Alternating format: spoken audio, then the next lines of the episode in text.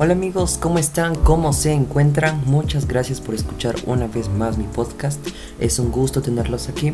Y bueno, el día de hoy hablaremos sobre un tema bastante interesante, ya que siguiendo con el tema anterior, el día de hoy hablaremos sobre los tipos de hábitats más comunes donde viven los animales.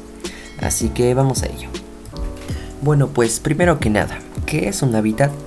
En la biología, la palabra hábitat se refiere al lugar con determinadas condiciones para que viva un determinado organismo o una población de una especie. Y estos hábitats se dividen en tres distintos tipos, en hábitats terrestres, hábitats marinos y hábitats de aguas continentales. Un hábitat terrestre es un hábitat que presenta oxígeno en la que existe la posibilidad de un cambio brusco de temperatura o cambio meteorológico. Estos están sobre la superficie terrestre. Un hábitat marino es un hábitat situado en aguas marinas, en océanos y mares. La luz solo alcanza los primeros 50 a 100 metros bajo la superficie, la temperatura no varía bruscamente y los seres vivos están completamente adaptados a la salinidad marina. Y por último tenemos un hábitat de agua continental, que es una cantidad de agua parada o en movimiento alejada del territorio marítimo. Allí la temperatura no cambia bruscamente y su claridad y luminosidad dependen de la turbidez del agua. A continuación diré algunos ejemplos de los biomas más comunes donde viven los animales.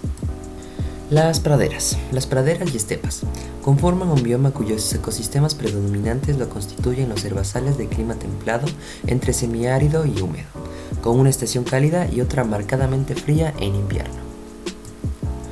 Seguimos con los bosques, que son ecosistemas donde la vegetación predominante lo constituyen los árboles y matas. Estas comunidades de plantas cubren grandes áreas de la Tierra y constituyen hábitats para los animales, son moduladores de flujos hidrológicos y conservadores del suelo, constituyendo uno de los aspectos más relevantes de la corteza terrestre. Los desiertos. Los desiertos son un bioma de clima árido, en donde las precipitaciones son escasas. Estos suelen poseer poca vida, pero esto depende del tipo de desierto. En muchos existe vida abundante y su vegetación se adapta a la poca humedad. Los ríos. Los ríos son ecosistemas de tipo acuático, los cuales se encuentran prácticamente en todo el planeta. Estos albergan mucha biodiversidad, esto dependiendo de la zona geográfica en donde se encuentren. Los lagos. Los lagos son cuerpos de agua generalmente dulce, de una extensión considerable, que se encuentran separados del mar.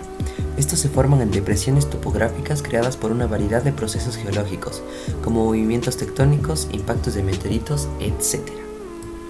Y como último ejemplo podría nombrar a los arrecifes de coral. Son un bioma marino que consta de una estructura subacuática hecha del carbonato de calcio secretada por los corales, en la cual viven miles de especies de animales marinos como peces, moluscos, poríferos, etc. Y bueno amigos, esto sería todo por hoy, espero que les haya gustado y los espero en el próximo episodio. Muchas gracias, adiós.